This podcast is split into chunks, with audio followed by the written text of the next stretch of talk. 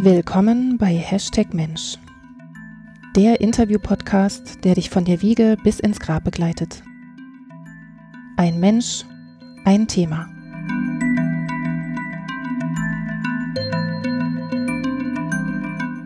Herzlich willkommen zur sechsten Ausgabe von Hashtag Mensch.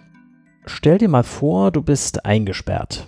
Um dich herum sind merkwürdige Zeichen und Muster an den Wänden und das verschlossene Stahlgitter am Eingang lässt sich natürlich nicht öffnen und du bekommst langsam Schiss. Dein Puls beginnt schneller zu schlagen. Von irgendwoher ertönt dazu auch noch so seltsame Geräusche und hm, gruselige Musik. Also keine Frage, du willst hier auf jeden Fall weg und raus. Zusammen mit deinen Freunden versuchst du also einen Weg hier rauszufinden und damit du das machen kannst, studierst du in herumliegenden Dokumenten, verrückst Gegenstände im Raum oder du setzt geheimnisvolle Mechanismen in Gang. Und dazu sind auf einem großen Bildschirm unter der Decke Zahlen zu sehen. Ein Countdown. Und, klar, der läuft rückwärts. Mit großer Wahrscheinlichkeit befindest du dich hier in einem Spiel. Und es könnte ein Live Escape Game sein. Um solche Spiele soll es in dieser Podcast-Folge gehen. In den letzten Jahren hat sich ein deutlicher Trend zu solchen Fluchtspielen entwickelt, denn fast in jeder Stadt in Deutschland, wahrscheinlich in ganz Europa, gibt es inzwischen mindestens ein so ein Spiel. Ursprünglich hat sich diese Spielform wahrscheinlich in Budapest und in Japan entwickelt und im Prinzip funktionieren diese Spiele wie auf dem Computer. Nur, dass man eben wirklich eingesperrt ist. Tobias von Knobelsdorf, mein Gesprächspartner diesmal, arbeitet bei Exit Berlin das ist ein Anbieter von solchen Escape Games und er ist unter anderem für das Entwickeln und Ausprobieren neuer Spiele und Spielformen zuständig. Ein Teil davon sind solche Escape Games. Damit er die entwickeln kann, beobachtet er mit seinem Team die Spieler beim Lösen solcher Räume und das macht er vor allem mit Videokameras. Nachdem die Spieler erfolgreich das Spiel absolviert haben, also rausgeflüchtet sind, erklärt er ihnen dann, wie sie sich verhalten haben und was sie vielleicht das nächste Mal besser machen können, damit sie als Team noch besser zusammenarbeiten. Ich spreche mit Tobias darüber, wie diese Spiele, dieser Trend entstanden ist, über seinen Job und wie sich das anfühlt, Menschen in Ausnahmesituationen zu beobachten und welche Entwicklung er zum Beispiel im Bereich der virtuellen Realität für solche Spiele und für seine Branche sieht. Zunächst bat ich Tobias aber, mit seinen eigenen Worten mal zu erklären, was jetzt eigentlich ein Escape Game genau ist. Klassischerweise ist es ein Escape Game, bei dem man sagt, ähm, okay, ihr seid in einem Raum und den machen wir zu. Das heißt, ihr seid äh, für bestimmte Zeit in einem Raum aus eingesperrt und habt dann die Aufgabe, euch aus diesem Raum zu befreien. Wie ihr das macht, findet fast immer ohne Anleitung statt. Das heißt, äh, es geht jetzt bei euch darum, tatsächlich frei diesen Raum zu erkunden, zu erfahren, kennenzulernen. Vielleicht findet man oder man sollte einen kleinen äh, roten Faden finden, den man dann aufnehmen kann und der einen äh, durch die Rätsel und durch die Geschichte führt. Und dann hat man verschiedene Aufgaben, die man währenddessen lösen muss, äh, wird auch mal überrascht, muss verschiedene, ganz andere, manche sind mehr haptisch, manche sind klassische Klob, Knobel- und äh, Logikspiele, die man währenddessen lösen muss. Und dann, wenn man das geschafft hat, äh, erkämpft man sich selbst den Weg zurück in die Freiheit. Das sind diese klassischen Live-Escape-Games und am Ende bist du, stehst du wieder vor der Tür, dann hast du alles richtig gemacht.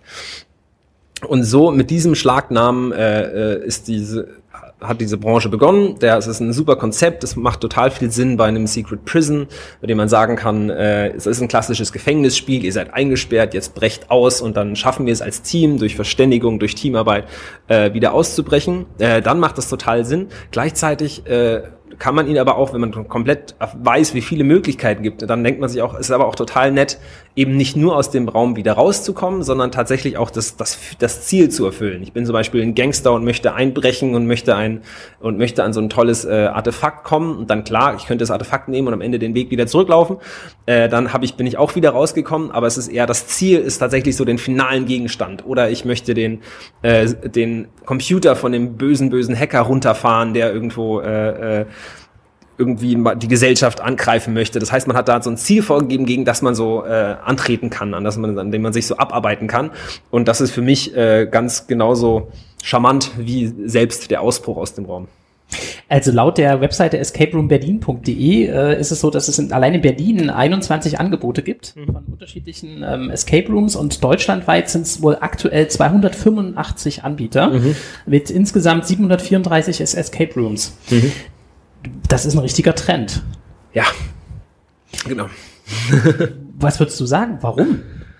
Ähm, das geht, äh, es hat sehr viele verschiedene Gründe. Wir können auch da wieder mit den romantischen anfangen und dann zu den betriebswirtschaftlichen kommen.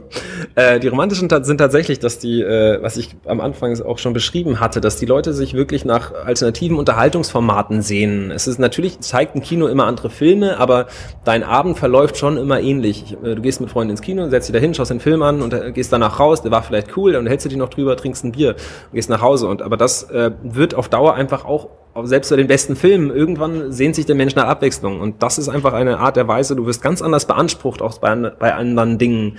Du bist tatsächlich in, bei gut gemachten Räumen in einer Theaterkulisse, in einer Welt, die du eintauchst, eine Geschichte, die dich band. Du hast ganz verschiedene Rätsel, du bist natürlich auch im Team. Jeder darf auch nicht verschweigen, dass auch in einem Team die Leute sich schon auch gerne in den Vordergrund äh, stellen wollen. Und auch wenn es jetzt ein super funktionierendes Team ist, hat man trotzdem vielleicht Lust, jetzt derjenige zu sein, der irgendwas rätselt. Und dann steht man als Team zusammen, man erlebt was, man wächst miteinander und schafft dann am Ende äh, vielleicht das Spiel oder auch nicht. Darum geht es im ersten Schritt eigentlich gar nicht und hat dann eine ganz andere Erfahrung zusammen gemacht und über die man dann auch reden kann. Ich so, was war das eigentlich gerade? Was, wo, in welcher Welt waren wir gerade zu fünft für eine Stunde abgetaucht und es hat Spaß gemacht und, und die und die Rätsel und hättest du da mal das und das gemacht und ich so und du so und dann kann man sich darüber austauschen. Man ist wirklich komplett äh, äh, und dann kommt wieder dieses Schlagwort Immersion im Bereich der Spiele drin. Man ist wirklich Teil des Spiels und erfährt es sehr viel mehr selber, als wenn man zum Beispiel auch in einem Film da sitzt und sich das einfach mal anguckt. Könnte es auch sein, dass es ähm, eine, in gewisser Weise eine Antwort auf dieses ganze Digitale ist? Weil ähm, zumindestens, ich rede jetzt noch nicht von VR, da ja. kommen wir nachher noch hin, ja, ja. Ähm, sondern eher also ich habe ja selber das äh, Secret Prison hier absolviert mit ja, Freunden ja. Ähm, und mein Eindruck war, dass es, also haptischer geht's ja fast gar nicht mehr. Mhm. Ne? Also ich war eingesperrt, ich war hinter Gittern, ich will mhm. jetzt hier nicht spoilern oder sowas, aber auf jeden Fall, ähm, es ist eine sehr, sehr elementare Erfahrung, ne? Ja, eine sehr basale äh, Erfahrung. Könnte das so ein Gegenentwurf sein? Es ist ja auch zum Beispiel wichtig, dass man sein Smartphone ablegt. Ja. ja sollst ja. du nicht mit reinnehmen. Ja. Wo ja, gibt's denn sowas noch heute? Ja. Hat im Bunker auch den Vorteil, dass man sowieso kein äh, Netz hat. das erleichtert uns ist natürlich sehr mit dem Smartphone. Ähm, das ist tatsächlich auch wieder ein großer äh, Bereich, der oft angesprochen wird. Das ist, ich glaube, das spielt in jedem Fall mit rein. Es ist ein bisschen die Flucht. Man denkt irgendwo, alles, was wir an Unterhaltung zu bieten haben, ist irgendwo digital mittlerweile und die besten neuen Angebote werden digital stattfinden und alles andere ist ein Rückschritt. Tatsächlich gab es vielleicht diese, diesen Ansatz mal und da haben die Leute gemerkt, hey, wir können tatsächlich zusammen äh, äh, was Tolles erleben.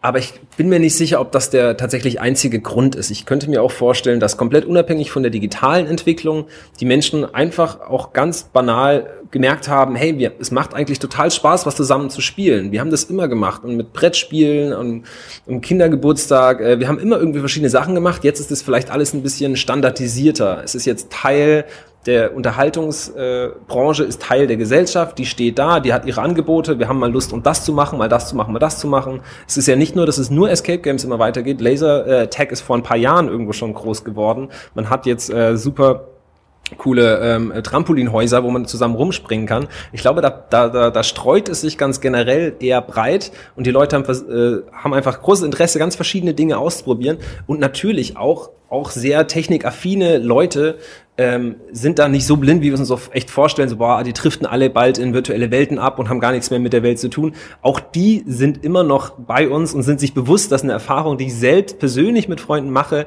immer noch eine ganz andere ist, als wenn ich tatsächlich nur alleine irgendwie mit denen über Teamspeak bei einem äh, Online-Shooter zusammen rede. Das ist, glaube ich, immer noch allen Leuten bewusst und deswegen ist es so äh, attraktiv. Ich habe dazu sogar eine Studie gefunden von, von äh, Deloitte. Die haben das, glaube ich, in Vorbereitung zur Gamescon gemacht, von in Köln letztes Jahr. Also von 2016 sind die Zahlen. Und da ist es so, dass es eben immer noch trotzdem so ist, dass halt digitale Spiele deutlich äh, analogen, also hier wurde Brettspiele genannt, ja. äh, überlegen sind. Ja. Also das Digitale hat das Analoge definitiv abgelöst mhm. im mhm. Bereich ähm, äh, Spiele und so weiter. Vielleicht könnte ja so ein, so ein Escape-Game ähm, eine wirklich interessante Alternative bieten, die ja auch immer bekannter wird. Also mhm. immer mehr kennen die ja. Ja, ja. Genau. Ja. Auch da glaube ich wieder, dass es, äh, dass die Zukunft immer noch ein Und sein wird. Es, gibt, es wird so oft darüber geredet, was jetzt was ersetzen wird und das nächste große Ding ist jetzt das und das und dann äh, mit diesen Hypes muss man sich immer äh, muss man, finde ich, immer ein bisschen kritisch sein, weil sie irgendwie im Hintergrund stellen, was jetzt irgendwo auch, wenn irgendwas gerade gehypt wird, werden die, wird der Rest nicht verschwinden. Es gibt vielleicht irgendwie Schwankungen, mehr Menschen, die irgendwas machen, andere vielleicht ein bisschen weniger. Aber ich glaube da immer noch weiterhin an die friedliche Koexistenz. Und äh, es gibt, es kann auch mega cool sein, online äh, Computergame zu zocken und es befriedigt vielleicht was ganz anderes in deinem Spieldrang, als zusammen mit deinem, mit deinem Team in, in, im echten Leben einen Raum zu lösen oder irgendwas anderes zu unternehmen. Das sind, glaube ich, alles verschiedene Arten von Spielen. Dann kommt es auf die, auf die Persönlichkeit an, was man irgendwo lieber macht. Man muss auch die Zeit dafür finden. Ich glaube, diese digitalen Spiele haben einfach einen großen Vorteil, dass man so ungebunden ist. Man kann zocken, wann man will. Man kann, wenn man Nachtmensch ist, spielt man irgendwie von vier Uhr nachts bis äh, in den Morgen hinein sein Ballerspiel und äh, es stört keinen. Es ist sehr, sehr schnell und da kann jederzeit kann man aufhören und wieder Schluss machen. Das ist bei einem Escape Game nicht möglich. Das ist bei einem Spieleabend blöd, dass man sagt, ja, nach einer halben Stunde, okay, ich hau ab. Ähm, also man ist relativ auf sich selber gestellt. Man kann sich das und das ist halt sehr stark für den Individualismus. Jeder äh, kann selbst entscheiden, wann er was machen möchte. Hier ist es schon Commitment. Alles, was wir im Team machen, ist in gewisser Art und Weise ein Commitment. Und das sehe ich als eine der vielen Optionen, die sich jetzt gegenwärtig für die Freizeitgestaltung ergeben. Dann gibt's ja den großen anderen Bereich, nämlich nicht in der Freizeit das hier mhm. zu spielen, sondern das eben als, ähm, als Arbeit organisieren. Das finde ich ja auch eine sehr spannende Entwicklung. Da ist, kommt ja jetzt auch nochmal konkret deine, deine äh, Passion sozusagen zum ja. Tragen. Wieso buchen Firmen, und das sind ja nicht gerade wenige, ihr habt mhm. eine sehr eindrucksvolle Wand hier vorne, wo mhm. einige DAX-Unternehmen durchaus mhm. auch gelistet sind. Wieso kommt ihr auf die Idee, hier so ein Spiel zu buchen? Für mhm. ihre Teams. Ja, das ist ähm, die, die Wand, die du gerade ansprichst, ist schon auch wieder fast zwei Jahre her. Also äh, tatsächlich sind äh, 30 Prozent unserer Kunden äh, hier Firmenkunden. Und ähm, die, für die hat es äh, eine riesige Liste an äh, ähm, positiven Effekten. Das heißt, einerseits ist es natürlich sehr viel über das Teamerlebnis, die Teamerfahrung. Man lernt die Kollegen auf einem, auf einem anderen Level kennen. Man muss zusammen Probleme lösen die man alleine vielleicht gar nicht schaffen würde. Man muss zusammen im Team arbeiten, auch man hat extrem viel Spaß dabei. Das sollte nie unterschätzt werden, dass das der größte Grund ist. Man will mit dem Team Spaß haben und macht dafür diese Spiele. Ähm, man lernt die anderen in Rollen kennen, man lernt sie natürlicherweise kennen, man merkt, äh, was, wie verhalte ich mich im Spiel, auch wenn ich mal nicht an meine Jobstrukturen gebunden bin ähm, was macht das mit einem, wie kommunizieren wir miteinander und dann kann es auch, äh, auch Escape Games können ganz anders gespielt werden. Man kann es als Spaß-Event begreifen, sagt, hey, kommt mal alle zusammen aus meinem Team, wir spielen jetzt mal was zusammen, dann haben wir Spaß zusammen. Das ist quasi das gleiche, wie wenn ich bowlen gehe mit meinem, mit meinem Team. Dann habe ich zusammen Spaß, wir sehen mal was anderes und danach äh, esse ich vielleicht noch was, trinke noch ein Bier und dann haben wir einen richtig schönen Teamabend verbracht und auch der ist schon super, auch der lohnt sich schon. Man kann aber dann bei den Spielen, und das ist der zweite Schritt, dann auch sagen, ähm, okay, Spiele beinhalten eine ganze Menge mehr für ein Team. Hier können wir noch sehr viel mehr lernen. Lass uns da mal ein bisschen ausgiebiger mit auseinandersetzen und dann können wir das Ganze auch ein bisschen als Teamentwicklung und als wirkliches Teamtraining begreifen. Vielleicht können wir das nachher noch weiter vertiefen. Ja, ich würde gerne noch mal kurz also festhalten, ein, ein Escape Game ist also ein, ein Raum. Mhm. Äh, es wird ein Team da eingeschlossen und das die simple Aufgabe besteht darum, sich zu befreien. Mhm. Jetzt ist natürlich die große spannende Frage, wie entstehen solche Spiele? Wie mhm. wird sowas entwickelt? Mhm. Dafür kann ich dir hauptsächlich äh, äh, erzählen, wie wir es entwickeln. Ich bin mir sicher, dass es da auch, äh, wie es in generell eine sehr hemdsärmliche Branche ist, äh, auch da ganz andere Ansätze geben wird. Das heißt, da ähm, wie kommt man zu den Ideen? Das heißt, man äh, muss sich auseinandersetzen. Erstmal, was für Räumlichkeiten äh, ergeben sich? Was habe ich hier? Selten ist es so, dass man tatsächlich äh, ganz blau in, in einer Blaupause beginnt und sagt, so soll das aussehen und dann baue ich mir den, das, das Haus so zurecht, damit mein Escape-Raum da reinpasst. so ist es eher selten. Es geht tatsächlich eher darum, dass man sich mit dem Raum äh, befasst, den man zur Verfügung hat und sich dann überlegt, was für eine ähm, was für eine Thematik finde ich spannend. Da ist schon eine ganze Menge abgegrast. Es sind, glaube ich, zu den spannendsten Thematiken auf der Welt äh, zigtausende äh, äh, Escape-Räume. Das ist, geht sehr viel um äh, Gefängnisse, IT-Hacker, was Sie schon gesagt haben, ein bisschen Fantasy ist ganz witzig. Aber es sind alle möglichen Thematiken da. Viele äh, sind auch gut gewählt, weil sie Klassiker sind. Sie, sie sind leicht aufzugreifen wie die Leute. So eine Detektivgeschichte, das kann sich jeder leicht vorstellen. Das macht er gerne mit. Dann kann man sich aber auch äh, sagen, okay, jetzt möchte ich vielleicht nicht meinen, jetzt möchte ich vielleicht nicht so einen Dauerbrenner haben, so eine klassische Geschichte, sondern möchte mich mal ein bisschen weiter wagen. Möchte mal eine Geschichte angehen, die vielleicht irgendwo für so besondere Kunden, ein besonderes Klientel äh, besonders spannend ist und dann mache ich irgendwo eine bisschen verrücktere Geschichte raus. Ähm, dann entscheidet man sich für eine Geschichte, wie man sie angehen möchte hat natürlich im Hinterkopf, was ist die, was ist die Geschichte dahinter? Entwickelt eine Geschichte, äh, die erzählbar sein muss, die erlebbar sein muss. und ähm, hat dabei aber schon die Rätselkonstruktion im Kopf. Das heißt, die Rätsel müssen dem äh, logischen Aufbau der Geschichte folgen, die muss immer wieder an, äh, muss sich immer wieder verzahnen ähm, und dich und den Spieler während dieser Stunde durch den Raum führen. Dann hast du verschiedene andere technische Möglichkeiten, die du einbauen kannst, die manchmal äh, an verschiedenen Situationen Sinn machen und da vielleicht nochmal einen Überraschungseffekt mit reinbauen. Gerade die Verzahnung von mal was mechanisch, mal ganz haptisch lösen, dann wieder irgendwas äh, elektronisches oder magnetisches, was man nicht direkt sehen kann und begreifen kann. Warum schießt jetzt diese Schublade auf, wenn ich hier einen Knopf drücke? Das sind alles, äh, diese Verzahnung macht es besonders spannend, weil dann wie so Zauberhand, dann mehr hat man, hat man das Gefühl, der Raum spielt mit einem und man kann das äh, ganz anders begreifen und mitnehmen. Das heißt, da gibt es eine Vielzahl von Punkten, die da, äh, äh, die da eine Rolle spielen, ähm, die man dann in der ganzen Konzeptphase macht. Und danach gibt es Game Design. Wir haben damit angefangen, wir haben uns das vorgestellt, dann wird es getestet, wir, haben, wir sammeln Feedback von Kunden, welche Thematiken findet ihr eigentlich spannend, was für Rätsel findet ihr eigentlich auch spannend, ähm, und dann entwickelt man dieses Spiel äh, auf der Blaupause, überlegt, wie es baulich umsetzbar ist und äh, beginnt dann damit, äh, in Schritten dieses Spiel einzubauen mit einer klassischen Handwerkphase, Trockenbau, Elektronik verlegen und dann äh, bestellt man natürlich nebenbei alle das ganze Equipment, die schönen Gegenstände, testet dann ganz, ganz viele Mechaniken aus, wie robust sind die. Man darf nicht unterschätzen, dass bei vielem Kundenverkehr vieles sehr, sehr schnell äh, kaputt geht, weil vieles auch nicht dafür gemacht ist, dass Leute da dran wild dran zerren, weil sie das, die Vermutung haben, darunter was zu finden. Deswegen äh, ist die Robustheit ein großer Punkt. All sowas wird getestet und dann eben äh, schlussendlich für den Publikumsverkehr äh, geöffnet, natürlich, nachdem er im letzten Schritt dann nochmal so richtige äh, Details geklärt hat oder ein bisschen, also Kleinigkeiten detaillierte ausarbeitet, ein bisschen mehr Dekoration und da nochmal am Ende noch so einen Feinschliff gibt und dann äh, nach der Testphase wird es dann quasi für den Publikumsverkehr geöffnet. Mir ist vorhin aufgefallen auf den Plakaten, die übrigens echt cool gemacht sind hier, finde ich, sieht aus wie so ein bisschen wie so ein Kinoplakat, ja, ja. dass es immer eine Person gibt, die ein, ein Starring hat. Mhm. Ist das der Autor des Spiels? Mhm. Oder ist das praktisch die, der Protagonist? es gibt tatsächlich äh, in jedem Spiel einen Protagonisten. Der ist bei uns jetzt so ein bisschen in den Hintergrund geraten. Es gibt da auch, wie schon ähm, gesagt, sehr viele verschiedene Ausprägungen, wie du diese, diese Live, ich nenne sie nochmal Live Escape Games angehen möchtest. Was wir haben, ist, dass in, der, in jeder Geschichte genau ein Charakter eingebunden ist. Wir, äh, das ist unser Ansatz. Wir finden es immer nett, das ist quasi, dass man das vor allem eine menschliche Person irgendwie projizieren kann, die quasi im Gedanken hat, wenn man an eine Story äh, herangeht. Man kann aber auch, da gibt es ganz viele unterschiedliche Ansätze. Man kann es ganz relativ platt machen und sagen, okay, da gibt es keine Person, das ist jetzt deine Geschichte hier und jetzt leg mal los und jetzt mach was. Das kann auch cool sein, funktioniert bei einem Prison zum Beispiel auch relativ gut. Ähm, was bei uns aber, äh, äh, wir uns für den Weg entschieden, weil wir auch finden, dass eine zu verworrene, komplizierte Geschichte eher ablenkt. Und man ist sowieso in diesem, äh, in Games, da sprechen wir vielleicht auch noch später äh, dazu, in einer gewissen Art von Flow, weil man ähm, wirklich nur damit beschäftigt ist, verschiedene Rätsel zu lösen und irgendwo weiterzukommen. Und dann äh, fällt die Story in vielerlei Hinsicht öfters mal runter für verschiedene Kunden. Und es ist immer gut, sie im Hinter Hinterhand zu haben, im Hinterkopf zu haben. Es ist immer sehr viel besser, einen zu haben als nicht.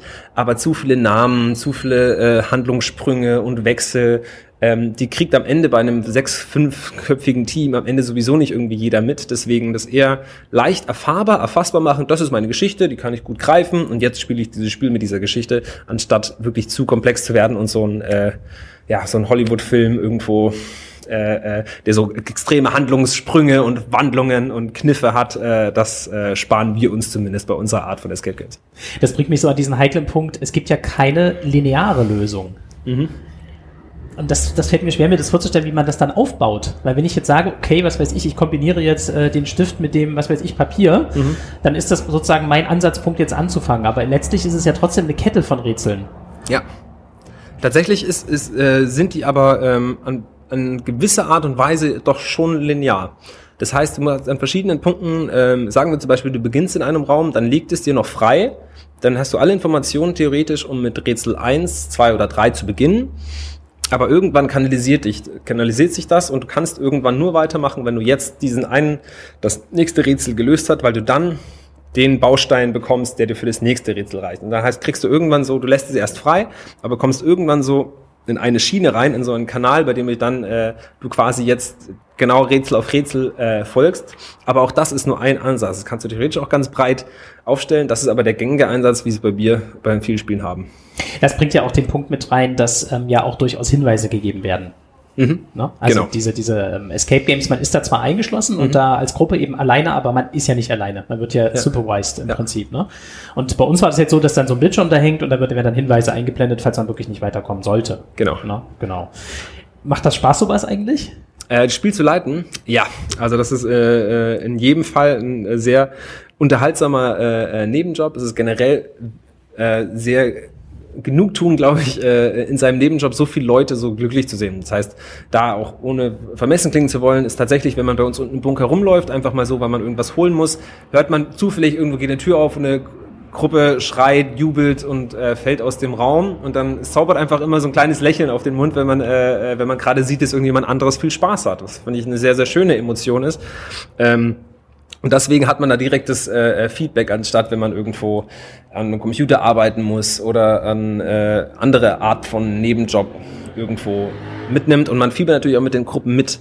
Natürlich ist, und das ist natürlich auch keine Illusion, wenn man den Job seit zwei, drei Jahren macht und die Spiele halbwegs kennt und natürlich kommen neue, aber auch die kennt man irgendwann. Natürlich gibt es da auch eine gewisse Art von Routine und natürlich gibt es auch Kunden, die irgendwie anstrengender sind, aber das ist dann ganz normale, äh, wie eine Gastronomieerfahrung in jeder Arbeit mit Kunden und Gästen und Menschen, dass es verschiedene Typen gibt. Aber gerade wenn, wenn man so ein Produkt anbietet, was den meisten Leuten so viel Spaß bereitet, dann äh, sind die Menschen auch extrem äh, äh, freundlich und gut gelaunt und man hat äh, in fast allen Fällen einfach einen sehr netten Kontakt zu den Gästen. Vielleicht können wir dann doch schon jetzt gerade überleiten zum Thema Coaching, so ja. ein bisschen. Ähm, ich kann mir vorstellen, dass es ja super spannend ist, jetzt so eine Gruppe zu beobachten und dass es wahrscheinlich schon Muster gibt. Mhm. Also wie Gruppen sich verhalten äh, ja. und wie, wie, wie, Gruppen rangehen. Ja. Könntest du das, könntest du die schon zu Typen zusammenfassen? Ich habe sie tatsächlich äh, mal zu Typen zusammengefasst, muss aber da auch ähm, noch das mal ein bisschen theoretisch äh, äh, kurz untermauern. Da ich sie tatsächlich, ähm, habe ich Typen zusammengefasst, die man auch Rollen nennen kann. Man muss sich aber dabei immer bewusst machen, dass diese Bezeichnungen niemals absolut sein können. Das heißt, es ist immer schwierig, Leute komplett in eine Schublade zu stecken und sagen, das bist du jetzt, du bist nicht anders, nimm das an. Sondern äh, warum wir Typen und Kategorien und all solche äh, Dinge immer wieder bilden müssen oder wollen, ist, dass sie einfach die äh, sehr, sehr komplexe Realität für uns ein bisschen greifbarer machen. Dafür habe hab ich diese Rollen, ähm, die für einen, den Teamerfolg in Live Escape Games wichtig sind, äh, trotzdem aufgestellt und sage dann, nehmt sie als Orientierungshilfe, nehmt sie, um Menschen, um danach sagen zu können, diese und diese Handlung habe ich eher gemacht oder ich war eher eine Mischung aus diesen beiden Rollen oder vielleicht doch eher hauptsächlich die Rolle, vielleicht ein bisschen was von der anderen. Das liefert einfach einen sehr einfachen Anker. Dann tatsächlich den ganz, die wilden äh, verschiedenen Handlungsweisen, die wir so zeigen, auf eine Rolle eher projizieren zu können. Und was würdest du da so sagen? Was gibt's da so für Typen? Also es wird ja gerne, was ich in der Psychologie wird ja gerne von irgendwelchen Tieren gesprochen oder was weiß ich, der wilde Bär oder sonst was. Also ja, ja. arbeitest du dann auch so ähnlich irgendwie, weiß ich, der Kümmerer und der Fleißige oder die, äh, die Krankenschwester ja. oder keine Ahnung. Tatsächlich ist es, äh, es geht tatsächlich in die Richtung, äh, ich glaube mit dem Bären und der Krankenschwester äh, hätte, ich, hätte ich noch für ein paar Lacher mehr gesorgt. Ähm, nee, tatsächlich sind äh, die Rollen, die wir jetzt, äh, die ich jetzt entwickelt habe, dazu, ähm, beginnen wir mal ganz klassisch. Die klassischen Funktionen im Spiel sind das Suchen, das Machen, das Ausprobieren. Ähm, das ist meine erste Rolle, die heißt dann der Explorer, also auf englische Rollen. ähm, zweite Rolle sind äh, Informationen teilen. Dabei ähm, geht es nicht nur darum, was man gerade selber auch irgendwo ge gefunden hat oder gesehen hat, sondern es geht äh, sehr, sehr stark um Kommunikation. Denn grundsätzlich sind Spiele natürlich kommunikationsbasierte Unterhaltungsformen. Du wirst da nicht weiterkommen, äh, wenn du dich nicht austauscht. Deswegen sind das die beiden Grundmechanismen. Du kommst in einen Raum, erstmal, wer legt los? Wer rennt durch den Raum, probiert Sachen aus, fasst Dinge an, versucht mal dran zu schütteln, vielleicht ergibt sich ja irgendwas und ist daran involviert. Dann siehst du aber auch gleichzeitig ganz stark die Kommunikationstypen, die sagen, okay, äh, unser Freund Max hat hier das und das gefunden und gibt das gerne weiter. Hat jemand, kann da jemand, jemand was drauf aufbauen? Oder nicht nur gefundene Informationen teilen, sondern auch Ideen teilen. Das ist ganz selten so, alle sind stumm und irgendeiner sagt dann die, sofort die richtige Lösung. So kommt das ja nie vor. So lösen wir eigentlich nie Probleme. Es gibt eine Person, die erstmal das Problem beschreibt, die andere beschreibt das Problem und geht es einen kleinen Schritt weiter, der andere hört es vielleicht, sagt nichts direkt, aber geht weiter und so baut immer alles ein bisschen aufeinander auf. Deswegen sind so die beiden Grundtypen suchen, ausprobieren und dann Informationen teilen, zusammen natürlich gewürzt mit äh, auch was äh, den Senf dazugeben, quasi auf den anderen aufzubauen. Und das sind so äh, äh, die beiden Hauptrollen, die ich sehe, die dann sich natürlich auch sehr leicht auf äh, äh, zum Beispiel das Arbeitsleben übertragen lassen. Weitere Rollen, die dann ein bisschen, äh, bei denen es dann ein bisschen differenzierter betrachtet wird, sind äh, Koordinator. Da geht es sehr viel um modernes Management, ähm, zum Beispiel die Regeln im Kopf zu haben. Ganz banaler Punkt. Alle Leute rennen in eine Richtung, sagen, Leute, das, äh, das kann eigentlich nicht sein, weil wir haben gerade das und das gehört. Ist nicht leicht in dem Spiel. Leute vergessen das. Die Zeit rennt. Ja, genau. Oder mitzuschreiben, so ein bisschen Protokoll zu führen. Oder auch die Leute zusammenzubringen, so in moderner Menschenführung. Dass man sagt, hey, du da vorne hast doch was in der Richtung gesucht, du da vorne was im anderen Raum. Vielleicht macht es Sinn, wenn ihr euch austauscht und vielleicht aufeinander aufbauen könnt. Vielleicht weiß einer was, was der andere noch brauchen kann. Das heißt, die Leute ein bisschen zu verbinden. Und vierter Punkt ist dann, geht es tatsächlich an die Lösung. Nämlich eine Rolle geschaffen, die heißt Creative Genius. Klingt äh, äh, sehr einnehmend, die Rolle, die jeder machen will. Tatsächlich geht es aber eher darum, ähm, und soll Personen beschreiben, die de, die de facto eher ein bisschen ruhiger sind, ein bisschen weniger machen, ein bisschen weniger Informationen teilen, sich eher vielleicht ein bisschen rausnehmen, schon Teil des Teams sind, aber die vielleicht auch einfach den Raum brauchen und um nachzudenken.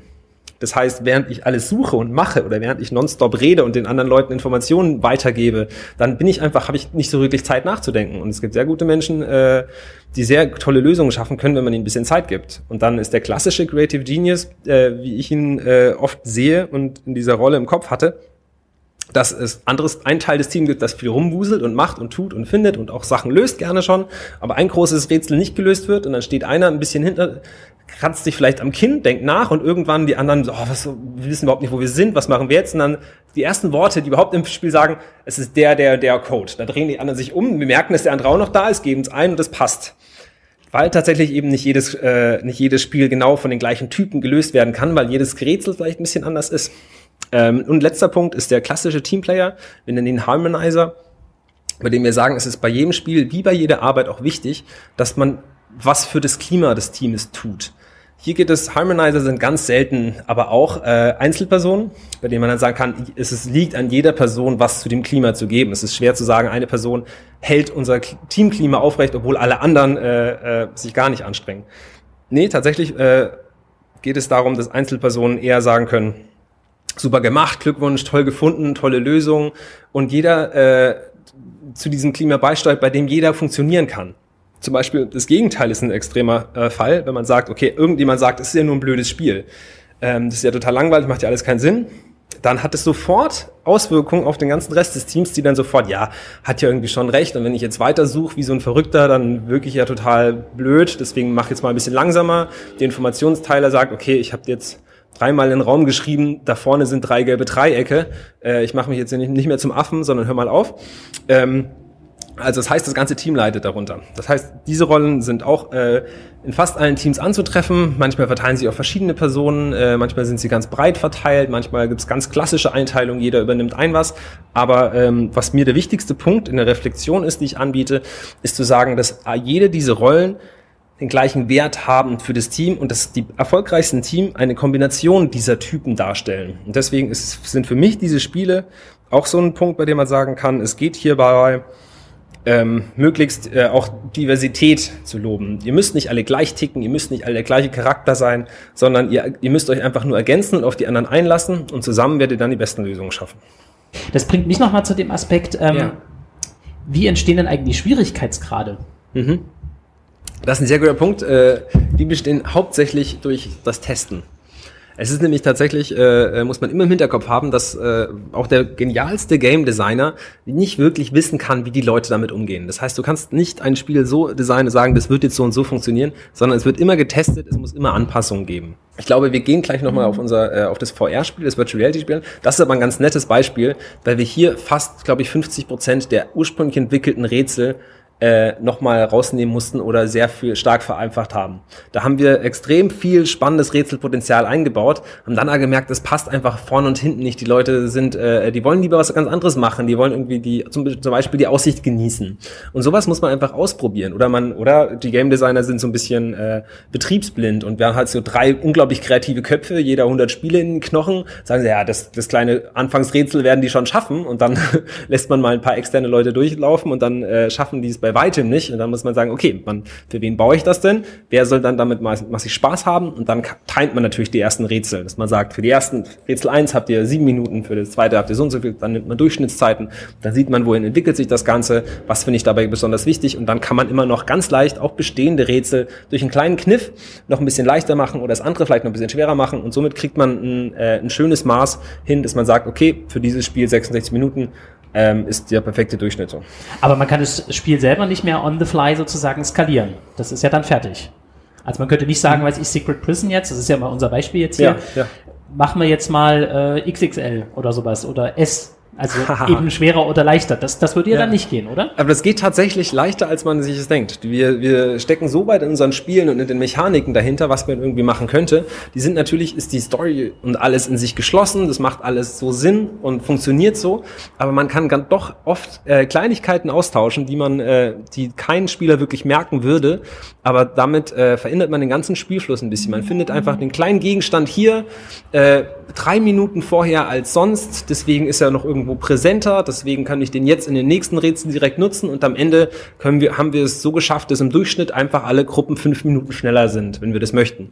Das heißt, es ist schon relativ gut steuerbar. Natürlich machen wir es nicht so richtig oft, sondern nur eher, wenn es gemacht werden muss, wenn wir am Anfang irgendwo unzufrieden sind mit den Zeiten. Aber für die erprobten Spiele kommt sowas de facto eigentlich nicht vor, da es natürlich nur für jede Person auch wieder neu äh, spielbar ist. Wenn man es einmal gespielt hat, kommt man nicht mehr wieder. Die wissen im Zweifel gar nicht, wie es vorher war. Und wir äh, wissen, wenn das Spiel einmal super läuft und erprobt ist, dann haben wir gar kein äh, Motiv mehr, es noch irgendwo an, abzuändern. Bisher wurde jetzt immer nur davon ausgegangen, oder sind wir jetzt hier in unserem Gespräch davon ausgegangen, ja. dass das Team, was diesen Raum betritt, sich kennt. Mhm. Wie wäre es, wenn die Leute sich nicht kennen und dort ja. zum ersten Mal aufeinandertreffen? Ja, äh, in jedem Fall spannend. äh, ich hatte vorhin schon beschrieben, meine erste, mein erstes Spiel, das ich hier in der Anlage auch spielen durfte. Da habe ich auch mit komplett fremden Menschen gespielt und es war eine ganz, äh, war eine ganz spannende Erfahrung. Ähm, aber es es ist für mich auch gar nicht so abwegig, vielleicht wie für viele andere auch. Ich glaube, es ist eine sehr spannende Erfahrung, sich über diese Art und Weise kennenzulernen. Es gibt da, glaube ich, auch äh, äh, verschiedene äh, kleine Agenturen, die da sowas auch als Dating-Format anbieten wollen, was ich sehr, sehr spannende Idee finde, aber auch sehr gewagt. Das kann natürlich auch sehr in die Hose gehen. Äh, aber das muss man natürlich, kommt natürlich auf die Typen drauf an. Aber ähm, grundsätzlich finde ich es eine sehr spannende Art und Weise, jemanden kennenzulernen. Aber äh, man sieht dann einfach, wie sozialkompetent sind Menschen. Presche ich mit meiner eigenen Eigenart sofort rein und durch und die anderen sollen schon damit äh, klarkommen? Oder ist es wie bei jedem sozialen Kennenlernen, dass man erstmal sich ein bisschen zurückhält, den anderen abtastet, mit was kann der, wie weit kann ich gehen, was möchte ich so und im Zusammenarbeiten und Spielen ist in dem Sinn einfach eine, eine Teamarbeit Teamarbeit. ähm, bei dem äh, muss man eben ganz, ganz besonders sich anstrengen, mit den anderen Leuten klar zu können, die versuchen zu lesen. Wenn du mir jetzt das sagst, willst du eigentlich, dass ich das und das so mache? Es heißt, es, im Zweifel klingt es so erstmal, als ob es sehr viel schwieriger wäre, könnte aber auch natürlich je nach Team und Typ leichter sein, weil man dann verschiedene andere Voreinstellungen, die man oder Ideen, die man auf Bezug auf den anderen hat, schon gar nicht mehr mitnimmt, sondern komplett frei reingeht und gar nicht mehr so ein richtiges Paket mit einer Meinung über eine Person äh, erstmal zur Seite kehren muss, bevor ich mit der Person spielen kann. Wie geht es euch dann als Supervisor? Es muss ja mhm. irgendwann eine bestimmte Schwelle geben, wo ihr dann sagt, okay, jetzt geben wir halt einen Hinweis. Ja. Gibt es da so einen Trigger irgendwie? Es gibt tatsächlich für jedes Spiel hat der Spielleiter eine Auflistung parat, bei der jedes Rätsel des Spiels beschrieben wird und ein grober Zeitrahmen angegeben wird, ab wann das Team bei welchem Stelle des Spiels sein sollte. Wenn das im Idealfall sieht es dann so aus, wenn das Team die Schwelle noch nicht erreicht hat, gibt man dann mal zaghaft den Hinweis, äh, der sie vielleicht wieder ein bisschen in die Zeit bringen soll. Das Ganze ist aber erstmal noch nur eine Vorlage, Vorgabe von uns, die man aber natürlich nicht als äh, Spieler, das sind keine Roboter, genauso umsetzen würde, sondern die braucht natürlich ein Gefühl für das Team. Ist ein Team vielleicht am Anfang ein bisschen, äh, hat Probleme ge äh, gehabt, irgendwie reinzukommen, dann haben sie einen Hinweis gebraucht und seitdem fliegen sie da durch, haben aber noch nicht ganz aufgeholt. Trotzdem, obwohl es jetzt hier steht, gebe ich euch noch keinen Hinweis, weil ihr gerade so gut dabei seid und jetzt gerade richtig warm werdet. Ich lasse euch noch mal so fünf bis zehn Minuten es ausprobieren, weil ich klar das Gefühl habe, ihr schafft es natürlich gerade selber und das ist natürlich viel schöner. Und das heißt, dafür braucht man, und das, ist auch wieder so eine Fähigkeit, was nur ein Mensch kann, das quasi so die Gruppe sofort so zu analysieren. Ich merke, ihr seid richtig gerade gut drauf, ich halte mich nochmal zurück. Oder ich merke, ihr kommt gerade gar nicht weiter, jetzt muss ich mal wieder was reinwerfen. Was gibt's denn, sind denn so die Rekorde? Das habt ihr doch bestimmt so aus Ja, dem ja, FF, ja. oder? wir wurden tatsächlich äh, äh, oft dazu gefragt. Ähm, ist, äh, haben wir natürlich auch im Kopf. Ich, also ich habe die für jede einzelne Mission nicht im Kopf, aber es dreht sich so rund um die 30 Minuten. Ja, also da gibt's schon unglaubliche Zeiten. Ähm, wir äh, natürlich jetzt so, wenn man so allgemein über das Thema spricht, dann sind sie gut, äh, äh, dann sind sie am guten Platz, da kann man sie gut einordnen. Grundsätzlich fragen aber auch äh, so jedes zehnte Team oder das fünfte Team vielleicht sogar fragt nach den Rekorden. Und das ist immer so relativ, äh, äh, finde ich immer ganz nett. Ich kann es verstehen, ich würde es vielleicht auch machen. Ich beantworte es natürlich auch immer, äh, wenn ich mal Spieler treffe. Aber äh, so grundsätzlich ist so die Idee relativ vermessen, weil es quasi so viele Menschen schon gespielt haben. Es ist quasi ein Massenprodukt und es wäre so, ähm, es wäre so wie ein äh, digitales Rollenspiel anzufangen und sich dann zu vermessen, äh, äh, so vermessen zu sein, zu sagen, war, war ich jetzt der Beste hier, also hier auf der Welt? Nein, es gibt äh, äh, im Zweifel einen 16-jährigen Koreaner, der äh, das, was du gerade in, in zwei Monaten geschafft hast, in äh, einem halben Tag durchgespielt hat. Und der so, boah, was? Also ja, es sind wie so ein bisschen Weltrekordlauf. Es ist, äh, es gibt richtig viele krasse Leute, die das auch schon gespielt haben. Mit, und es ist ein bisschen schwierig, sich mit denen zu vergleichen, weil die vielleicht zum Beispiel nichts anderes tun in ihrem Leben und jedes Wochenende in eine andere Stadt fahren, um Escape Games zu spielen und dabei natürlich richtig, richtig gut werden können. Budapest ist ja so ein bisschen so eine, so eine Metropole Ja. äh, für, für Escape Games. Und da gibt es einen, einen regelrechten Tourismus. Ja, also Ja. gut, in Berlin sicher auch, natürlich. Ne, aber da wundert es natürlich nicht, dass man, ich hatte jetzt nämlich gerade so die Assoziation zu einem Marathon. Ja. also wenn man einfach lang genug bestimmte Sachen übt und macht, dann würde das wahrscheinlich auch die Lösungskompetenzen beschleunigen. Vor allem, wenn ich es noch im selben Team mache. Richtig. Ja, dann festigt sich ja die Struktur. Da würde ich auch sofort sagen, den Übungseffekt gibt es garantiert. Aber glücklicherweise auch irgendwie ist die Branche ja nicht so stringent, dass es immer das Gleiche wäre. Das heißt, du spielst nicht äh, mit den gleichen Regeln Fußball seit 200 Jahren, sondern äh, jeder Spieledesigner lässt sich irgendwas anderes einfallen und Spieledesigner haben ja auch immer Lust, jetzt was zu bieten, was noch keiner hat. Und dann denkst du, du wärst irgendwo jetzt der, der tollste Hecht, weil du schon die klassischen Spiele irgendwo in Rekordzeiten äh, äh, gelöst hast, aber kommst dann in eine neue Anlage mit neuer Art von Spielen und bist erstmal von dem neuen Modus irgendwo begeistert. Und ich glaube, das ist auch tatsächlich, was diese Vielspieler auch lieben. Äh, Ich glaube, da ist es eher so, dass es einen irgendwann vielleicht langweilen würde, die ähnlichen Arten von Spielen zu spielen, sondern dann die sind dann die, boah, da hat jemand was Neues, einen tollen Modus sich ausgedacht, was kann man etwas Neues machen, klasse, jetzt lass uns dahin fahren. Der Rekord liegt übrigens bei sechs Minuten. Big Bang Theory. Ja, richtig. Sehr lustig. Die äh, stellen dann nur beim Herausgehen fest, dass sie ja alle einen Doktortitel haben und äh, Mhm. genau. Und der arme Zombie, der da angekettet ist, der gibt dann noch den Hinweis, man möge das bei der Rezension im Netz dann bedenken, dass sie ja alle auf einem hohen Level sind und es einfach in sechs Minuten gelöst kriegen. Richtig, das, das passt natürlich zum Selbstverständnis von The Big Bang Theory, aber da würde ich auch trotzdem nochmal als äh, Person, die tatsächlich schon sehr, sehr viele Spieler gesehen hat, das durchaus nochmal relativieren wollen, dass dann im Zweifel der Doktortitel einem doch wirklich weniger hilft. Also was wir da bisher für Vergleiche angestellt haben, da gibt's kleine Kids, die sowas von durch die Spiele rasen, die sowas noch nie gemacht haben. Und im Zweifel, gerade wenn wir über Wissenschaftler reden, habe ich da eine gewisse Tendenz gesehen, dass die tatsächlich Dinge überdenken und in der Mitte des Raumes stehen, auch sie wieder am Kinn kratzen, in jede Ecke mal gucken, das könnte theoretisch was sein. Ja, gucken wir mal weiter. Das könnte theoretisch was sein. Und eben nicht hingehen wie ein kleines Kind, das erstmal antatschen, ausprobieren, schütteln, umdrehen und dann weißt du, ob es was ist oder nicht. und dieses Mutmaßen verliert natürlich eine ganze Menge Zeit und im Zweifel schafft man dann das Spiel nicht. Wird denn eigentlich auch gecheatet? Ähm, tatsächlich finden die Leute die unmöglichsten Arten und Weisen, Rätsel zu lösen. Und das ist, äh, also cheaten, das, das Wort so, also wie wir es halt aus Computerspielen kennen, benutzen wir so kaum. Aber natürlich äh, ist es manchmal möglich und äh, die Leute kommen auf verrückte Ideen und manchmal klappt das dann auch. Oft natürlich besteht unser Job ein bisschen dahin, das Spiel stringent zu halten äh, und zwar zu versuchen, dass die Leute äh, tatsächlich die Regeln befolgen und das von Stück zu Stück. Aber manchmal hat man ein Spiel wirklich bei 10.000 Gästen äh, kam noch niemand auf die Idee und man hat das Spiel nicht verändert. Dann kommt die nächste Person und kommt, macht auf einmal eine Sache, die irgendwie funktioniert. Und so, wie, wie zur Hölle kam diese Person da jetzt drauf? Und das heißt, durch diese, durch diese Masse an Menschen, die das ausprobieren, kommen ganz interessante Ideen und Lösungswege hin. Und manchmal muss man auch wirklich sagen, äh, Chapeau.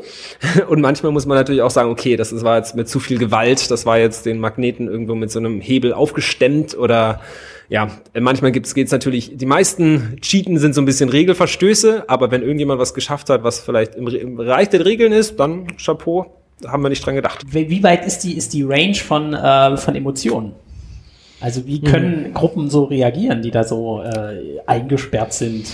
Mm, Theoretisch ist die Range extrem weit. Also man hat, das hat es angesprochen, man hat den Stress, man hat eine, hat eine Zeit, die runterläuft, je nach äh, Eigenschaften der Gruppen, je nach dem Verhältnis, das das Team, die Menschen zueinander vorher auch schon hatten, kann sich im theoretisch alles dort abspielen.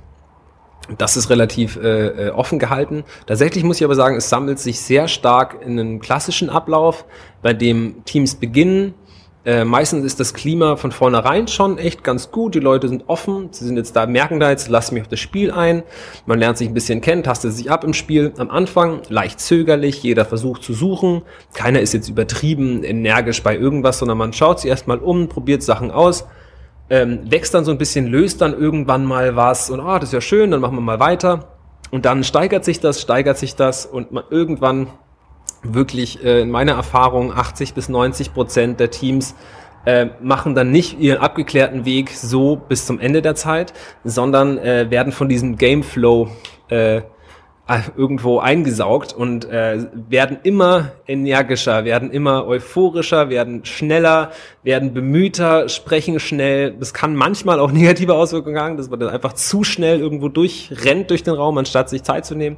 Aber meistens werden die Spieler auch durch die Erfahrung im Spiel selbst schon besser und immer schneller und arbeiten zusammen und so steigern sich Emotionen und Freude und dann, wenn man dann am Ende das schafft, dann ist man, kommt man raus und man merkt den Leuten an, sie haben gerade richtig was geleistet, richtig was getan, viel gedacht, viel hin und her gerannt, die haben wirklich so weit aufgerissene Augen, sind so richtig energisch, richtig aktiv geworden. Und das ist äh, äh, normalerweise der, äh, die, die Hauptreaktion, würde ich sagen. Okay. Und nochmal von der Altersspanne. Du hast ja schon die Kids angesprochen. Mhm. Ja. Äh, wie ist denn so die Altersspanne? Die Altersspanne ist the theoretisch sehr weit offen. Also wir beginnen unsere Spiele bei zwölf Jahren. Man kann auch noch mal äh, mit zehn Jahren sein, auch mit äh, Erwachsenen. Aber auch die Zwölfjährigen äh, sollte man mal nicht unterschätzen. Die sind einfach noch in so einer, ich habe es vorhin angesprochen, mit ein, einer Phase, in der das Spielen ganz alltäglich ist und äh, komplett toleriert wird. Und die sind das einfach gewohnt. Die sind, äh, äh, was ich gerade angefangen, was ich gesagt habe, mit dem Suchen, mit dem Erfinden. Das sind die Punkte, die sie ähm, bei dem Kinder nicht zu schlagen sind. Ich habe tatsächlich auch so kleine Charaktere entworfen, äh, zeichnen lassen, die meine Rollen im, in der Reflexion darstellen sollen. Und dabei ist der Explorer tatsächlich auch als Kind gezeichnet. Weil die denken eben nicht drüber nach, macht das Sinn oder nicht. Ich gehe einfach mal hin und probiere es aus. Und deswegen sind Kinder extrem stark dabei. Dafür tun sich natürlich ein bisschen bei den Logikrätseln ein bisschen schwerer, aber kommen dann im Endeffekt gar nicht auf so viele andere Zeiten als die Erwachsenen. Grundsätzlich sind dann die Spiele auch im Alter für jeden spielbar. Das ist auch ein großer Vorteil. Also man muss für viele Spiele nicht irgendwo besonders körperlich fit sein. Man, äh, man kann sie in jedem Alter spielen. Es gibt nichts, was man überwinden muss. Es sind Logikrätsel, die im Prinzip jeder kann. Deswegen spielbar für jede Altersklasse. Man muss aber jetzt wirklich von der empirischen Betrachtung der Spieler wirklich sagen, dass sich viele ältere Leute schwer tun. Und ich würde nicht sagen, dass das was mit der Persönlichkeit zu tun hat oder dass, dass man schlichtweg im Alter so wird, sondern dass das wirklich eher was mit der Sozialisierung zu tun hat, dass die Leute einfach, ähm, wer jetzt 70 ist, hat dann im Zweifel einfach schon 50 Jahre nicht mehr gespielt, weil das gesellschaftlich nicht akzeptiert war. Und ähm, wenn das quasi einen lange geformt hat, dann ist es ein bisschen schwierig, den Geist für so abstrakte, für so unlogische Dinge zu öffnen. So, das probiere ich jetzt mal aus, aber warum hast du jetzt das gemacht? Das verstehe ich nicht so ein bisschen. Da sind manchmal äh, ein paar ältere Leute ein bisschen äh, der Gruppe hinterher, äh, dass sie nicht ganz nachvollziehen können, wow, was, wie, habt ihr, wie habt ihr das jetzt gelösen können? Aber auch da gibt es natürlich wieder äh, leuchtende äh, Beispiele im Gegenteil, dass man dann sagt, dass dann extrem alte Leute komplett diesen Spirit mitnehmen und komplett dabei sind und wissen, was dahinter steckt. Da kommt auch natürlich eine ganze enge Erfahrung mit. Also wie gesagt, da gibt es auch wieder bald alle Fälle. Kann das Ambiente, was ja extrem authentisch ist, ja, wirklich. Es ist ja ein, ein Fernmeldebunker ähm, aus der DDR-Zeit. Kann das auch hemmend wirken? Und die Erfahrung habe ich tatsächlich noch nicht gemacht. Wir hatten mal, ähm, wir haben glaube ich mal auf einen ganz frühen Werbeflyer ein bisschen mit dieser, ähm, mit dieser Verbindung zur DDR und zum, äh, ähm, so ein Typ Bunker so ein bisschen mit gespielt und wir haben da jetzt da so ein Prison eingebaut. Da haben wir, glaube ich, im ganz ersten Flyer, als wir aufgemacht haben, das mal äh, ein bisschen auf den DDR bezogen. Und da haben wir tatsächlich mal eine Rück Rückmeldung bekommen per Mail, so von wegen, so, die, das ist für mich noch so ein bisschen frisch, da ist mir ein bisschen, das ist mir ein bisschen unwohl, da habe ich irgendwo die und die Erfahrung gemacht und das finde ich eigentlich für ein Spiel unpassend. Das hat uns tatsächlich sofort komplett überrascht. Wir hatten es überhaupt nicht auf dem Schirm, dass das wirklich noch für Leute ein Thema sein kann.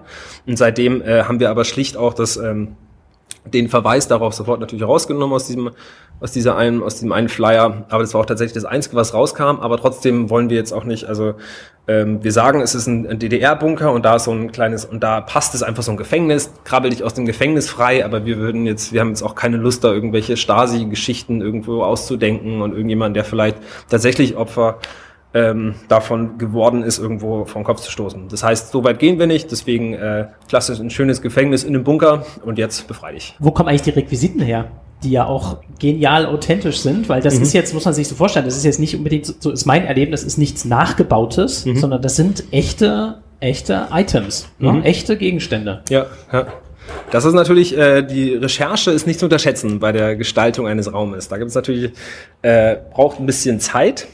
Ähm, einerseits natürlich die gute Online-Recherche, andererseits aber auch der Besuch eines Trödelmarktes oder auch in, ähm, gerade wenn man hier in, äh, äh, im in der ehemaligen DDR nach verschiedenen Dingen aus der Zeit sucht, gibt es tatsächlich auch ganze kleine Firmen, die sich darauf spezialisiert haben, irgendwo äh, Ostalgie-Produkte zu vertreiben. Da findet, wird man ab und zu mal fündig. Aber natürlich, das ist wie, glaube ich, jeder Bühnenbauer oder jeder, der irgendwas thematisch sehr hochwertig einrichten will, der braucht Zeit. Da musst du testen, du bestellst dir im Zweifel auch Dinge, die du dann mal besichtigst und was ausprobierst, dann schickst du sie vielleicht auch wieder zurück. Das heißt, das ist, äh, ist ein Aufwand, aber man freut uns natürlich, wenn das äh, Ergebnis dann überzeugt. Vor allem, wenn, äh, das ist ja, glaube ich, eine Spezialität, glaube ich, auch hier, dass, dass Spiele parallel laufen, ne? Also die ja. exakt dieselben äh, Vorbedingungen mhm. haben und so, dass zwei Teams auch gegeneinander antreten können. Ja, ja. Ne? Genau. genau. Das ist dann äh, ein sogenannter Battle-Modus, den wir haben. Damit haben wir auch früh angefangen, der es auch ausgezeichnet hat. Gerade dieses Prison ist ein relativ großes Spiel.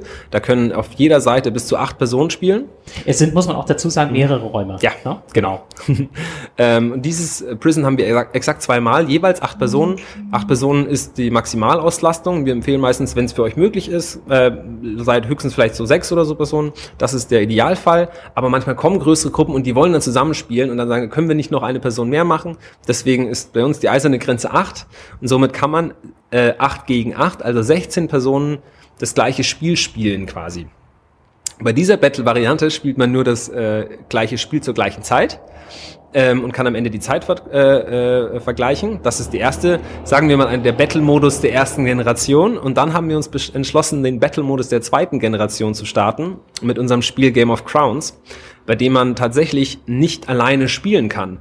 Man beginnt dieses Spiel komplett zeitgleich und liefert sich ein Wettrennen darum, welches Team als erstes die Königskrone in Besitz nehmen kann. Am Ende des Spiels gibt es tatsächlich nur eine Krone. Wer diese zuerst erreicht, gewinnt das Spiel und das andere Team hat, äh, äh hat verloren. Das ist natürlich aus der Idee geboren, dass viele Leute diesen Battle-Modus so toll, äh, äh, so toll gefunden haben und wir deswegen gesagt haben, okay, wir finden es auch super und ihr wollt Battle, jetzt kriegt ihr Battle. Kirsche oben auf die, auf die Sahnehäubchen zu setzen. Ähm, nicht nur liefert ihr euch ein Battle um die Zeit, wer, so schnell, wer schneller da ist, sondern die Teams haben auch gegenseitig die Gelegenheit, den anderen Team das Leben und das Fortkommen schwerer zu machen. Und zwar können sie äh, durch Zaubersprüche, die sie selbst auslösen, in der anderen, äh, anderen Raum des anderen Teams äh, zum Beispiel das Licht ausschalten, äh, Nebel aktivieren, der den Raum vernebelt, so dass das Team nicht mehr richtig weiterspielen kann, natürlich nur für ein paar Sekunden, äh, und auch Störgeräusche einblenden. Das heißt, so liefert man sich tatsächlich so ein kleines Battle. Äh, wir wollen schneller sein und damit ihr nicht schneller vorankommt, äh, machen wir es mal kurz bei euch dunkel und dann rennen wir weiter. Und die Teams funktionieren danach noch? Oder? Nur, nur die Könige. Ja. oh Gott, da stelle ich mir richtig fies vor. Ja, also ist tatsächlich gegen spannend. Ende. Oh oh. Ja, also das ist natürlich das. Äh, deswegen äh, boot man auch den Battle-Modus. Äh, aber auch das ist da tatsächlich äh, das ist ein nettes Gimmick, was wir oben rein bieten. Das bringt eine gewisse Würze nochmal mit rein, ist aber für das tatsächliche Spiel nicht komplett äh, komplett relevant. Das alles funktioniert auch ohne diese zusätzlichen Rätsel. Alles funktioniert auch äh, äh, komplett ohne diese zusätzlichen Zaubersprüche. Und manchmal muss man auch ehrlich sagen, man muss diese Zaubersprüche äh, auslösen durch optionale Rätsel. Man muss erst einen Code finden, den man dann eingeben kann, damit es beim anderen dunkel wird. Und im Zweifel kostet es das eigene Team vielleicht sogar ein bisschen mehr Zeit, diesen Zauberspruch auszulösen, als tatsächlich damit gewonnen wird, äh, wenn das andere Team kein Licht hat. Und dann der ganz große Trend. VR, virtuelle Realität. Aha. Ähm, ich habe hier mit einem Kollegen mich schon ein bisschen unterhalten. Mhm. Ich glaube, meine Leuchtaugen haben geleuchtet bis zum geht nicht mehr, weil das finde ich ein sehr, sehr spannendes Thema. Aha.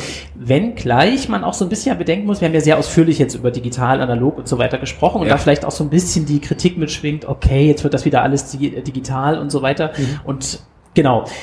Erstmal, was ist das? Mhm. Escape Games virtuell. Richtig. Wir nennen das das Virtual Reality Life Adventure. Dabei geht es darum, dass wir gesagt haben, ähm, wir lieben die Spiele und wir finden es so spannend, was in Virtual Reality schon möglich ist. Es ist äh, so viel mehr, als viele Leute denken. Man kann es extrem erfahrbar machen, waren komplett begeistert und haben dann gedacht, es gibt immer noch Dinge, die wir trotz so viel Erfahrung in der realen Welt nicht umsetzen können. Und das würden wir gerne mal tun und deswegen äh, wollen wir gerne ein Virtual Reality Life Adventure haben. Zum Beispiel Zauberspruch. Zum Beispiel Zauberspruch, zum Beispiel fantastische Galaxiewelten oder auch der, der das, das ein Level wechseln.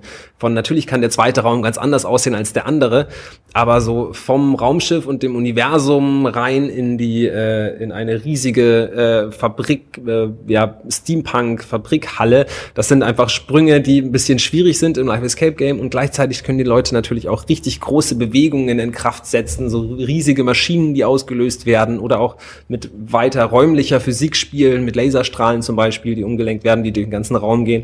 Und es gibt eine Vielzahl von interessanter Dinge, ähm, die wir einfach tot total spannend fanden und die gerne mal machen wollten. Was für uns aber wichtig war, war, dass wir kein reines Computerspiel entwickeln wollen, sondern dass wir ähm, möglichst die Parallelen m- sichtbar haben wollen zwischen einem klassischen Escape Game und dem Virtual Reality Life Adventure. Deswegen haben wir gesagt, es muss in jedem Fall im Team spielbar sein. Deswegen bei uns bis zu dritt.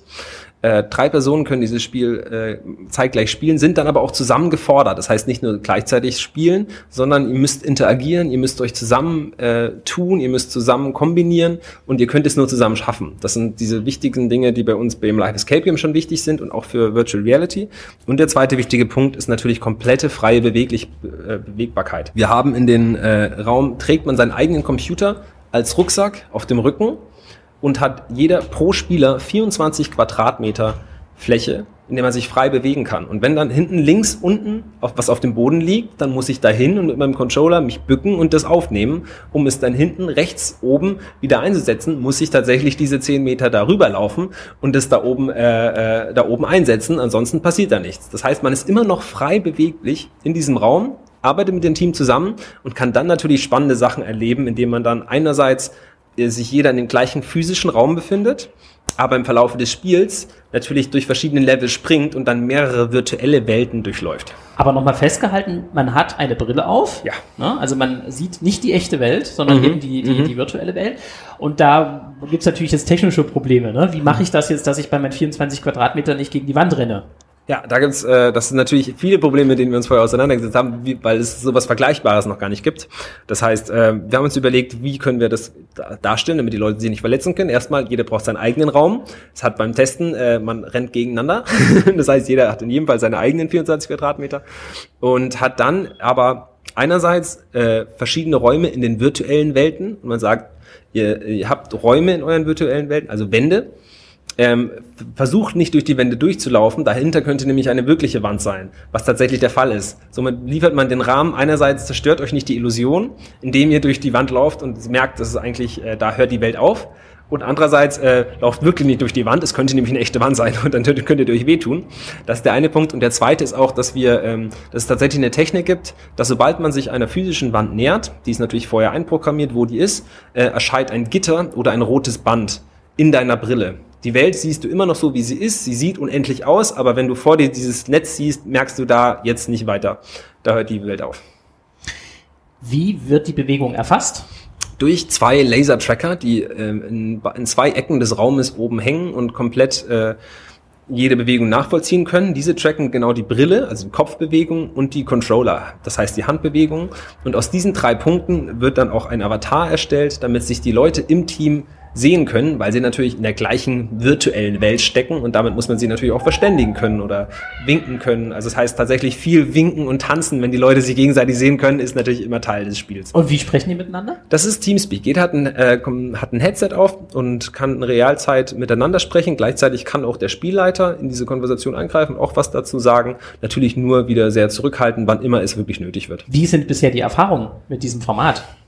Die Erfahrungen sind sehr, sehr, sehr positiv. Also wir haben eine große Entwicklungs- und vor allem Testphase hinter uns, bei der wir versucht haben, jeden kleinen, äh, jeder kleinen Bug, jede Unsauberkeit irgendwo noch ein bisschen zu entfernen. Ähm, und seitdem äh, hatten wir sehr, sehr äh, viele Gäste da, am Anfang sehr viele Presse- und PR-Gruppen und da haben wir extrem gute Rückmeldungen bekommen. Das heißt, jeder ist äh, extrem überwältigt, was denn schon möglich ist. Klingt alles schon fast arrogant, aber tatsächlich, äh, tatsächlich sind wir wirklich sehr zufrieden mit dem Feedback der Kunden auf den Bewertungsportalen, auf wie die Presse damit umgeht mit dem ganzen Thema. Viele hatten sich wirklich nicht gedacht, dass sowas schon möglich wäre. Und darüber freuen wir uns natürlich auch. Das ist ja sowieso der Punkt. Ähm, wir hatten im Vorgespräch schon ein bisschen darüber gesprochen, dass ähm, ich selber ja auch mal so ein bisschen warte, wann geht es los mit, mit virtueller Realität. Ja. Und ich denke auch, das könnte doch eigentlich hier ein interessanter Ansatz sein, weil er ist erstmal vom Preis her überschaubar. Man mhm. hat einen, einen, äh, einen netten Einblick in so eine Welt, ohne dass man das alles kaufen muss. Das ja. ist ja auch eine hohe Investition. Ja. Für euch aber auch bedeutet es ja. ja auch ein, gewissen, ein gewisses Risiko, in, dieses, in diese Branche reinzusteigen. Mhm. Klar, also das ist, ähm, sobald man sich in so ein neues virtuelles äh, digitales Feld begibt, wo man weiß, da sind schon riesige Konzerne mit unendlichem Budget dahinter, die sowas theoretisch machen könnten, dann kann es irgendwo auch sein, dass wenn die dahinter kommen, das zu entwickeln, dass man dann irgendwo nicht mehr dabei ist. Aber da darf man tatsächlich nicht äh, unterschätzen, dass äh, auch wir schon äh, Fachwissen für dieses Thema und Erfahrungen mitbringen bei Exit VR, vielleicht die großen Firmen selbst zum Beispiel auch gar nicht haben oder dass die verschiedenen Nischen nicht sehen. Vielleicht sehen die den äh, das eine Thema nicht, weil sie jetzt gesagt haben, okay, wir machen jetzt VR komplett für Business und äh, wollen irgendwie zum Beispiel Immobilienvertrieb, dass man durch VR-Brillen äh, zu kaufende Immobilien sehen kann. Vielleicht sehen die das als der große Fall und investieren dann von mir aus Milliarden in dieses Fall, in dieses eine konkrete Beispiel, aber äh, sehen zum Beispiel nicht, was es tatsächlich in der Unterhaltungsbranche für im quasi Arkadenbetrieb bedeutet. Das heißt, bei uns kommen die Leute noch zu uns, weil sie zu Hause auch nicht dreimal 24 Quadratmeter komplett freie Fläche haben bei der sie mal kurz zocken können. Dafür kommen sie zu uns, dafür geben wir ihnen äh, klassischen Service wie beim Life Escape Game auch. Man wird betreut, man hat ein Teamerlebnis zusammen und deswegen gehen wir davon aus, dass das auf diese Art und Weise weitergeht und haben dabei äh, keinerlei, keineswegs Angst vor großen Entwicklungen von Firmen, sondern freuen uns auch darauf, weil die garantiert das alles ein bisschen äh, weiter und in Schwung bringen. Kraft meiner Euphorie muss ich das unbedingt ausprobieren, auch wenn das jetzt hier die krasse Werbung ist, egal. Vielleicht ist das dann nochmal ein eigener Podcast. Mm, Warum nicht? Sehr also gerne. Das ist ein großes Thema auf jeden Fall. Ja. Ganz interessant ist auch die äh, so eine Einschätzung die, über die zukünftige Entwicklung der Branche. Die ist gerade sehr ähm, divers aufgestellt. Ich habe der, ich glaube, ich schuld dir noch von der Frage am Anfang des Interviews noch eine Antwort. Da habe ich gesagt, einerseits die romantische Erklärung, warum es so viele gibt. Jetzt, die BWL-Erklärung. Jetzt genau. kommt noch die betriebswirtschaftliche Erklärung, warum es so viele gibt, weil es tatsächlich am Anfang relativ leicht zu gründen ist. Man hat kleine Teams, man hat überschaubare Investitionskosten, man muss ein bisschen Geld in die Hand nehmen, um sowas aufzubauen. Aber so war es bisher immer, dass man sagt, okay, wir mieten uns halt eine kleine Wohnung, kaufen uns ein paar Möbel von Ikea, überlegen uns Drehzelchen und dann ist es am Anfang auch ganz nett. Und da gibt's auch richtig nette und coole Ideen dafür. Also die können auch Spaß machen, aber so hat die Branche angefangen. Und jetzt erleben wir natürlich eine Professionalisierung, die natürlich nicht überraschend kommt, denn je mehr Kunden, je bekannter, desto mehr Leute äh, das spielen, desto mehr höhere Umsätze werden da erzielt. Und deswegen gibt vielleicht auch auf kurz oder lang ganz anderes äh, äh, äh Budget, die, das dahinter steht und dass man eventuell, eventuell danach sehen kann, dass es nicht mehr alle, nicht mehr unendlich viele Leute gibt und unendlich viele Anbieter gibt, sondern sich das vielleicht ein bisschen sortiert, bei den Menschen sagen können, okay, jetzt die Leute haben Ansprüche, jetzt muss der Raum so und so gut aussehen, es muss so und so gut funktionieren, wir brauchen eine richtig gute Dienstleistung von unserem Spielleiter und es ist eben nicht mehr dieses äh, äh, Persönliche. Dass natürlich beides irgendwo auch sein, seine Berechtigung hat, aber wo es hingehen wird, äh, ist natürlich ein sehr spannendes Feld, gerade auch mit dem, was alles offen ist. Vielleicht spezialisiert sich auch jeder Anbieter und sagt, ich habe diese Nische für mich entdeckt, ich habe jene Nische für mich entdeckt, da ist auf jeden Fall eine ganze Menge möglich. Also laut äh, Focus Magazin äh, mhm. liegt der aktuelle Umsatz der Branche bei 37 Millionen Euro. Mhm. Das halte ich für sehr überschaubar noch. Ja. Also da ist sicher eine Menge Luft. da ist in jedem Fall noch Potenzial drin. Ich ja. habe ich hab keine vergleichbare Branche jetzt im Bereich, ähm, ähm, wie hast du gesagt, Arcade Gaming oder sowas? Oder, genau? Ar Arcade Gaming ist das, was im Bereich VR noch irgendwo wichtig äh, bleibt. Wie mit, mit anderen Branchen zu vergleichen, ist immer ein bisschen schwierig. Ja. Dann würde ich dir gerne meine Abschlussfrage stellen. Sehr gerne. Und zwar, was dich glücklich macht in der Ausübung deiner Tätigkeit hier. Ähm, Ausübung meiner Tätigkeit ist, dass ihr, ähm, wir haben viel gerade über den Inhalt gesprochen und das sind äh, Spiele auf alle möglichen Arten und Weisen und dass diese unendlich viel Spaß machen können, dass man selber Spaß hat, sowas aus, sich auszudenken, dass deine Kunden, dass deine Gäste Spaß daran haben, ist extrem gewinnbringend. Ähm, und aber auch die Art und Weise, wie wir hier arbeiten, mit einem äh, äh, tollen Team, mit sehr begeisterten Leuten. Jeder steht hinter dem Produkt, jeder weiß, was wir hier machen und es macht uns riesig Spaß und wir können uns selber Strukturen schaffen, wie wir gerne zusammen daran arbeiten. Und gerade gelingt uns das sehr gut und wir hoffen, dass das auch in der Zukunft zu bleiben wird. Tobias, ich danke dir ganz, ganz herzlich für dieses Interview. Sehr gerne.